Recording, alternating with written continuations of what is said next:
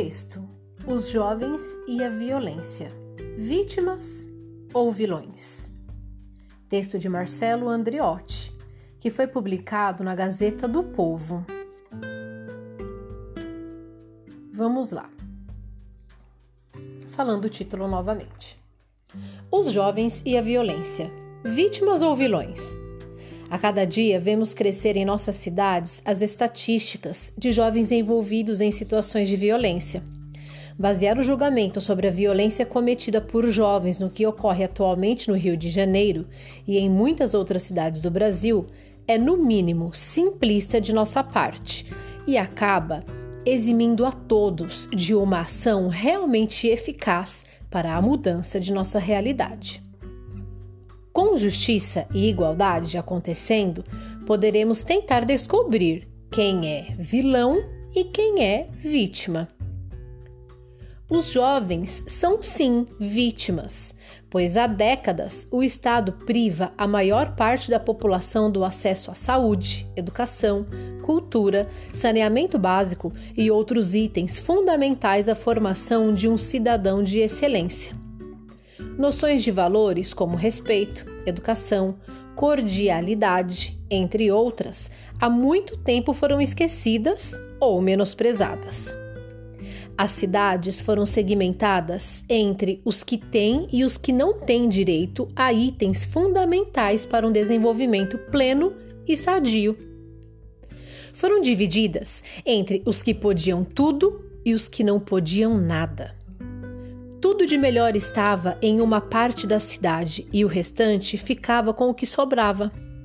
Quem tinha tudo esqueceu que a outra parte da população crescia e, mesmo sem uma educação de qualidade, começava a ter noções do que ocorria no resto do mundo, graças à globalização e à difusão das informações.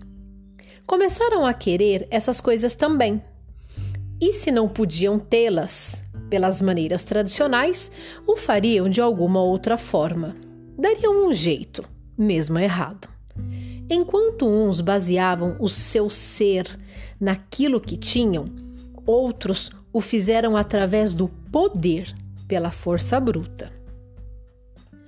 Podemos pensar que são também vilões se lembrarmos que, mesmo com tanta informação, bolsas, vagas gratuitas, cursos, um jovem escolhe ficar nas ruas assaltando, roubando e matando.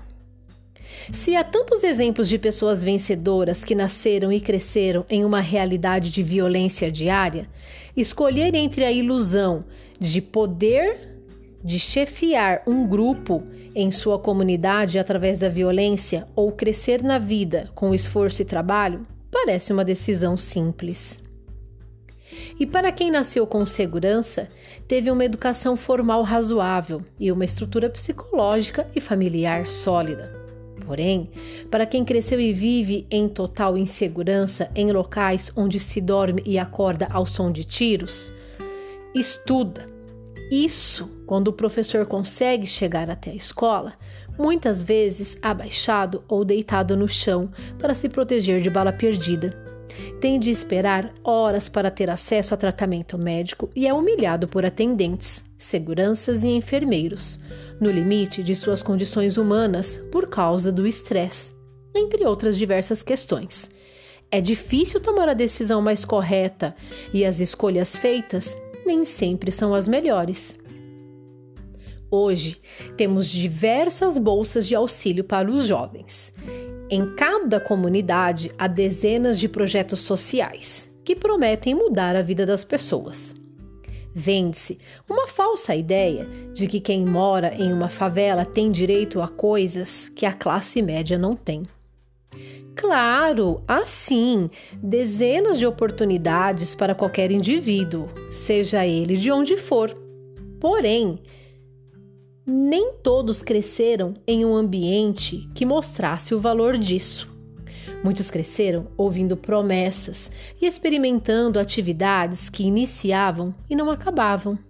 Acostumaram-se a cursos e aulas dadas de qualquer maneira, sem despertar o real interesse dos alunos.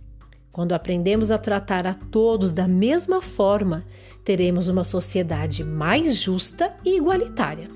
Com justiça e igualdade acontecendo, aí sim poderemos tentar descobrir quem é vilão e quem é vítima. Até a próxima, pessoal!